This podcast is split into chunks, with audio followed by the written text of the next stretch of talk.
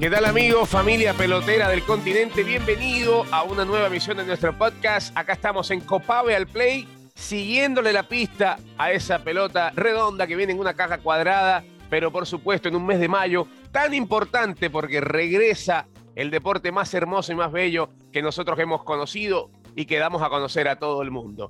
Bienvenido Jefferson Quintero, nuestro invitado de hoy, un colega, un amigo, una persona que hace parte de este proceso de ensanchar el béisbol a través de las Américas y que además nos va a presentar un nuevo producto que hemos arrancado también y que hemos abrazado como Copave, que será el clasificatorio del béisbol de las Américas con camino a Tokio. Todos los seleccionados, las federaciones buscando un cupo al torneo más importante, el deporte olímpico, donde el béisbol volverá a estar allí en Asia. Jefferson, bienvenido a este nuevo espacio de Copave en Copave al Play.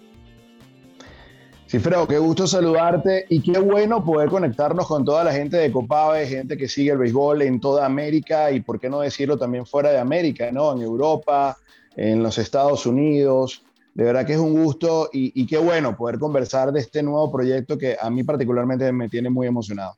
Y a mí también me tiene emocionado, Jefferson, de que estamos en el mes de mayo, que después de tanta pandemia, tantos eventos que se postergaron, que se cancelaron, que económicamente eh, no eran factibles en el momento por la situación conocida de salud eh, a nivel mundial, pero ya estamos en el mes donde se puede decir, listo, se va a cantar la voz de Playboy y la Florida será el epicentro para que vuelva a jugarse en los, en los parques de pelota.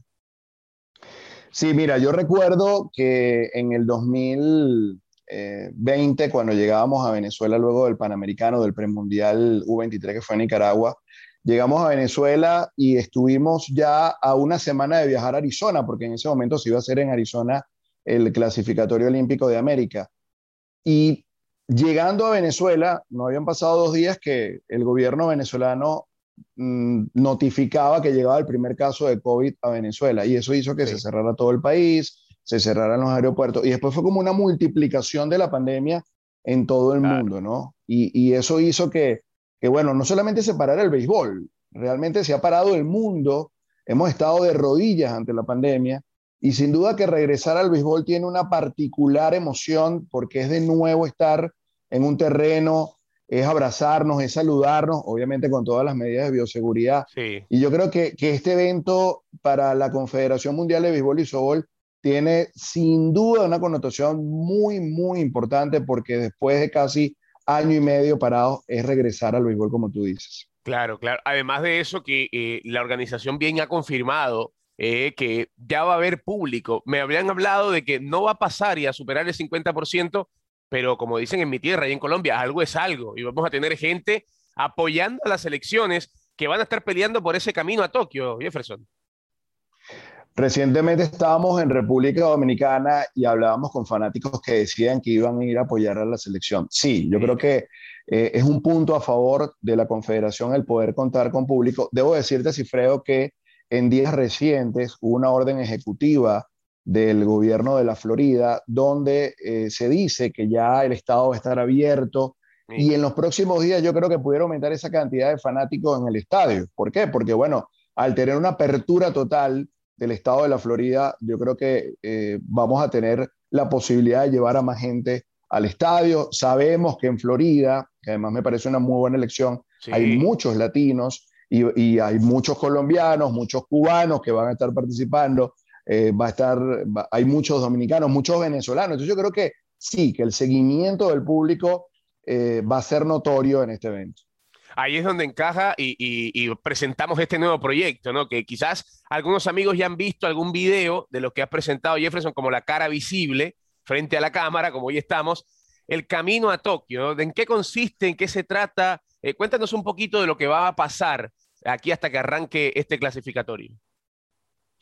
Mira, el camino a Tokio eh, de América, sin duda que, que, es una manera de mostrarle a los aficionados demostrarle a los amantes del béisbol eh, cómo, cómo se está preparando cada selección, cómo están los managers, cuáles van a ser sus rosters, eh, qué expectativas tienen.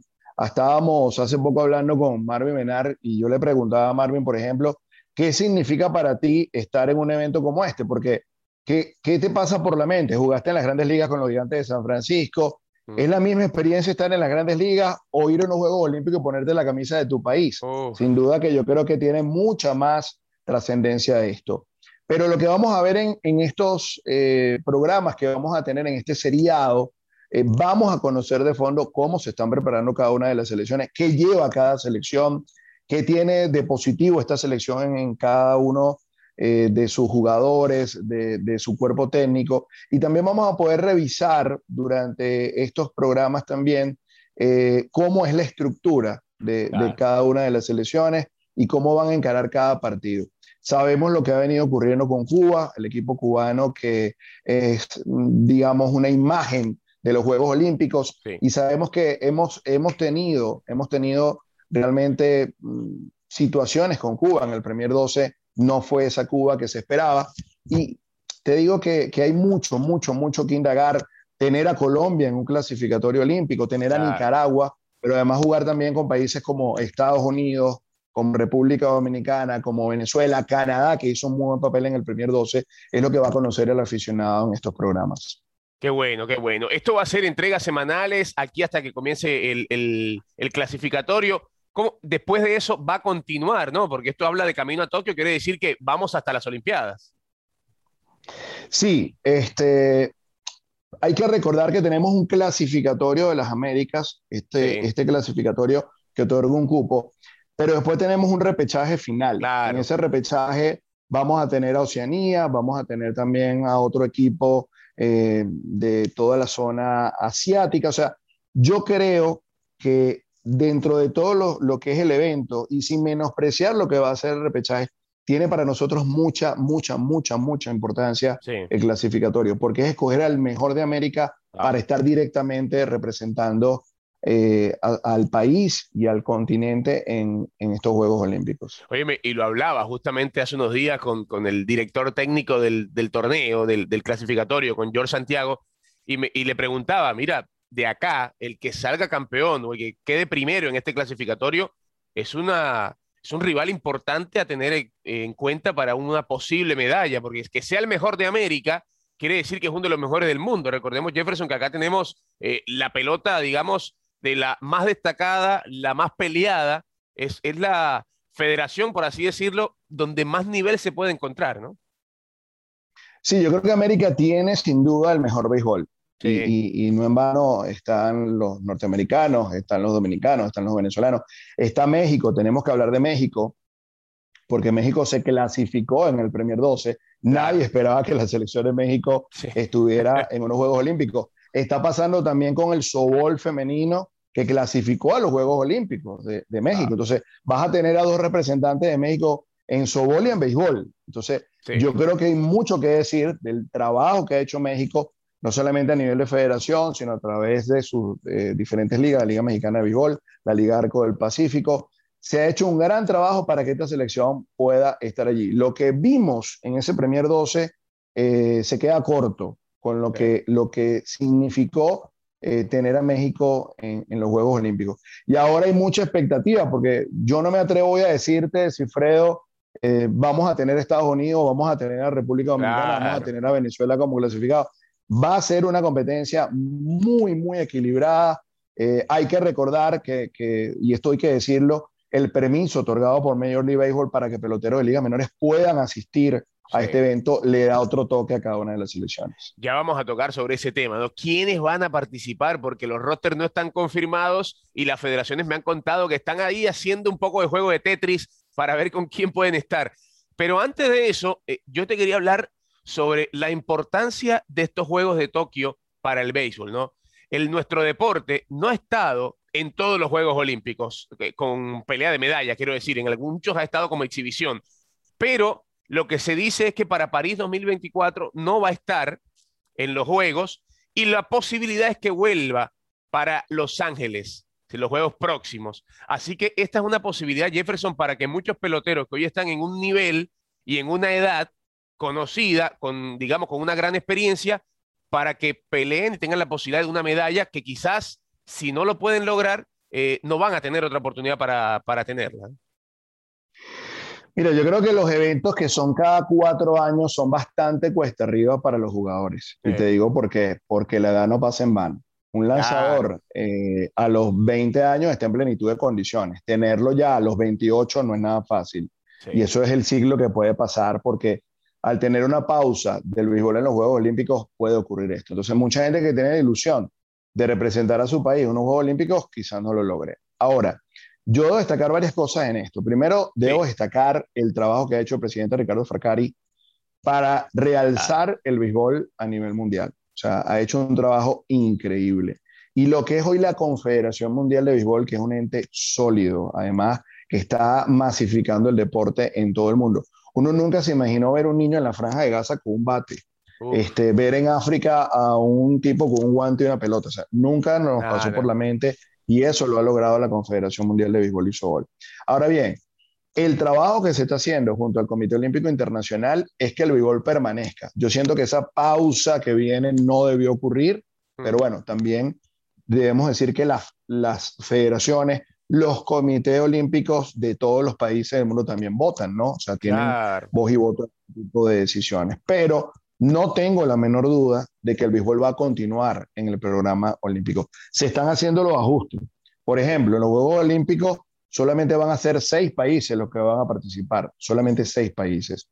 Eh, probablemente no se juega nueve episodios, probablemente se juega siete, con un tema de televisión, sabemos que la televisión es la que manda. Este, el, tiempo que se va a controlar, que ya lo estamos viendo en el béisbol hoy, el tiempo entre picheos, eh, los cambios de lanzadores. Pero sí creo que es eh, supremamente complejo para un pelotero decir, oye, yo voy a poder esperar 8 o 12 años para, para mm. volver a estar ahí, o para estar en los Juegos Olímpicos.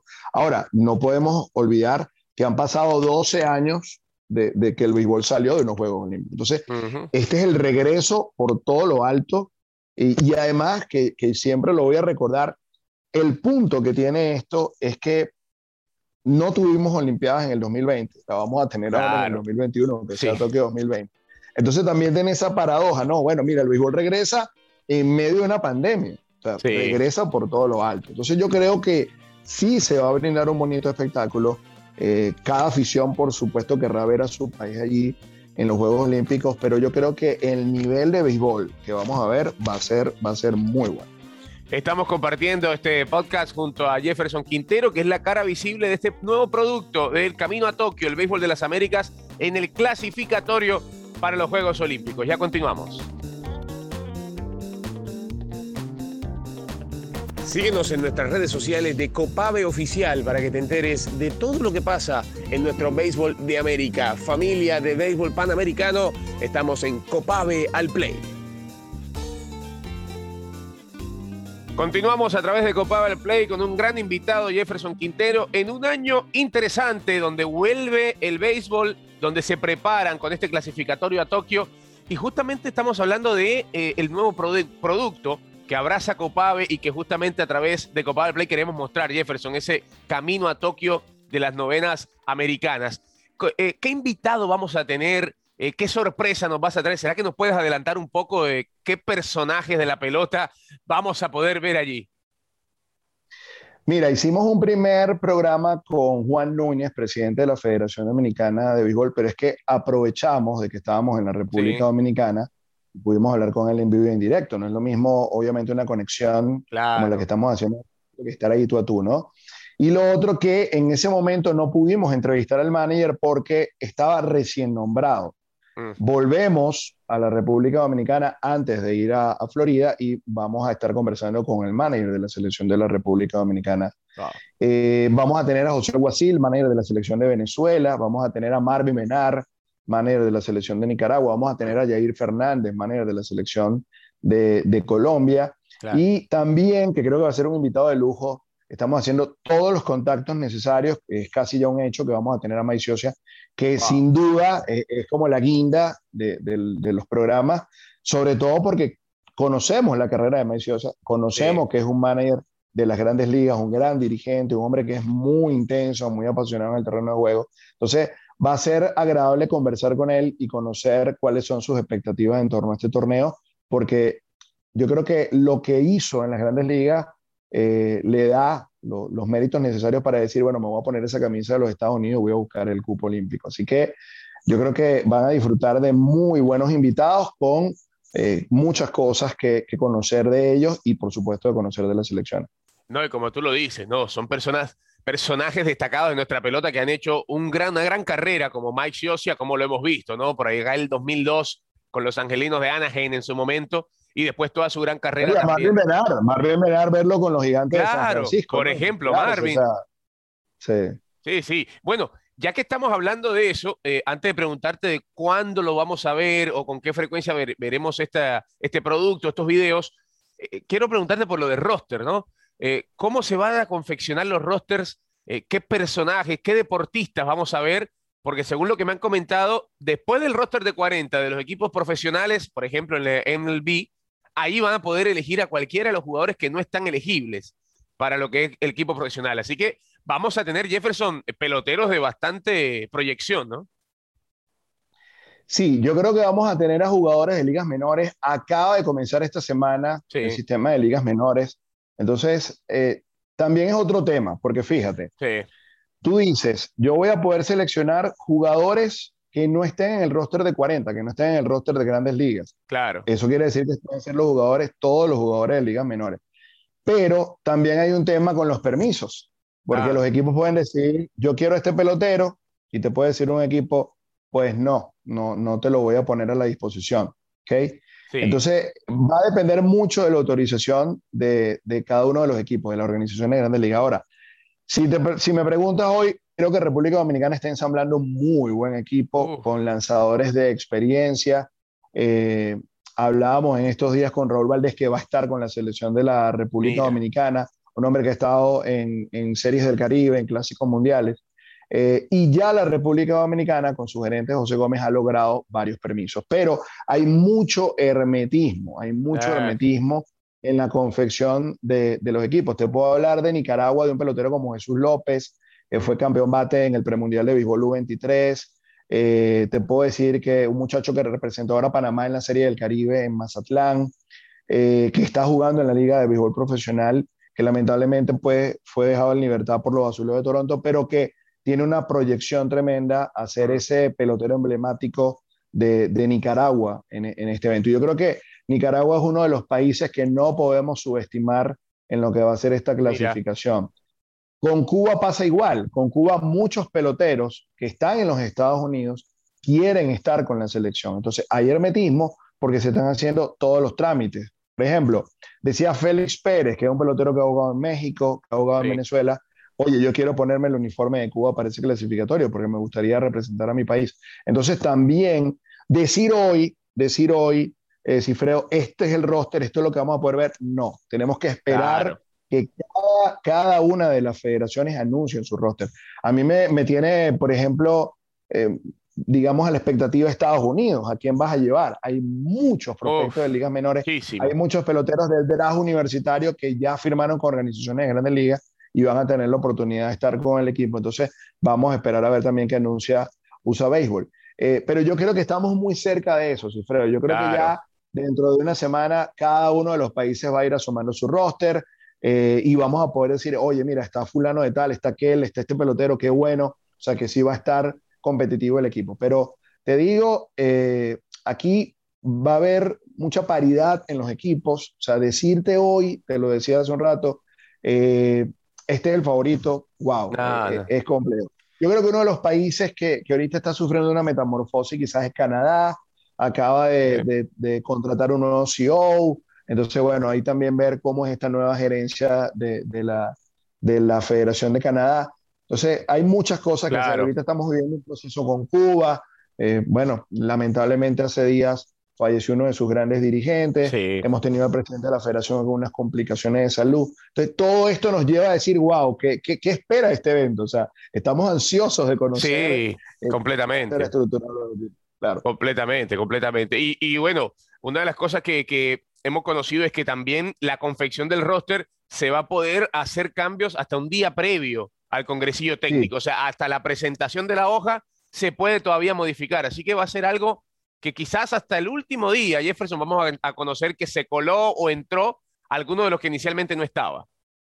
No, sí, pero además te debo, decir, debo decirte que hay que tomar en cuenta los protocolos de bioseguridad. Van a haber pruebas COVID. Entonces, eh, puede pasar de que tengas un pelotero que, que, lo llevas en el roster, pero ante una prueba debes tener mm. ahí como, bueno, un, un backup, decir, voy, voy a tener este otro pelotero disponible. Además que hay otra cosa eh, bien agradable en todo esto. La mayoría de los peloteros que van a confeccionar estos rosters, hay que decirlo, están en los Estados Unidos. Claro. Es una gran ventaja. Entonces, un pelotero que está jugando eh, triple A, o está jugando doble A, o está jugando clase A en cualquier área de los Estados Unidos, tú puedes echarle una llamada que la organización le dé permiso y llevártelo a Florida. Esa, es una de las grandes ventajas. Esa es una de las eh, totalmente, totalmente. Por esa razón es lo importante que haya sido esta sede elegida y además que con gran presencia de latinos, donde vamos a ver también una fiesta de nuestra tierra.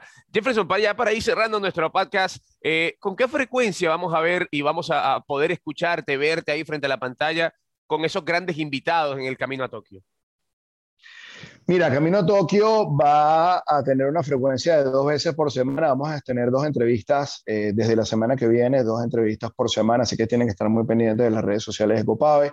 Eh, en la última semana contemplamos que sean tres, porque vamos a dejar, como, como decimos en Venezuela, el lomito, lo vamos a dejar ah. para el final.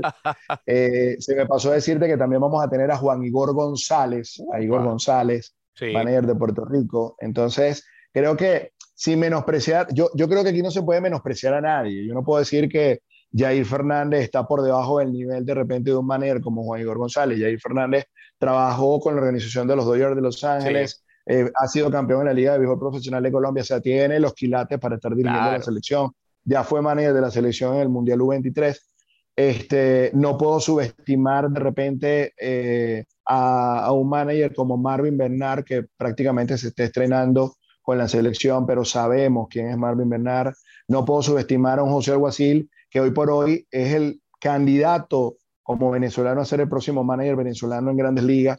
Entonces, te digo que sí, cada uno de los cuerpos técnicos están muy bien estructurados y, yo creo que va a ser un lujo poder conversar con todos ellos. Totalmente, Jefferson. Bueno, lo que nos queda a nosotros es disfrutar de la pelota, esperar con muchas ansias, de verdad, y te lo digo de manera personal, estoy seguro que muchos amigos de la familia pelotera de América lo está esperando, porque hace mucho que no vemos nuestra pelota rodar. Sí, estamos viendo profesionalismo, estamos por ahí siguiendo algunas ligas, pero faltaba esto, que se pongan la camiseta de, los, de las elecciones y que peleen, por ejemplo, por un cupo a Tokio. Así que Jefferson, gracias por la compañía. Eh, estaremos muy atentos a cada uno de los, de los lanzamientos, de los episodios que van a lanzar de este camino a Tokio. Y por supuesto, ustedes también, amigos, a través de este podcast y las redes sociales de Copave, se van a enterar a medida que vayan subiendo nuevo contenido. Un abrazo, Jefferson. Gracias por estar con nosotros.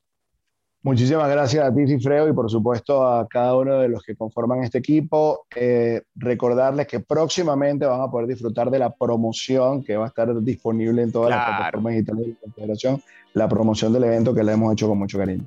Qué lindo. Un abrazo para ti, para Caro, para la familia. Y que bueno, estamos atentos. Y ustedes también, amigos de la familia Pelotera de América, gracias por la compañía en este nuevo podcast. Esperen para la próxima semana una nueva edición con más del béisbol de América. Un abrazo.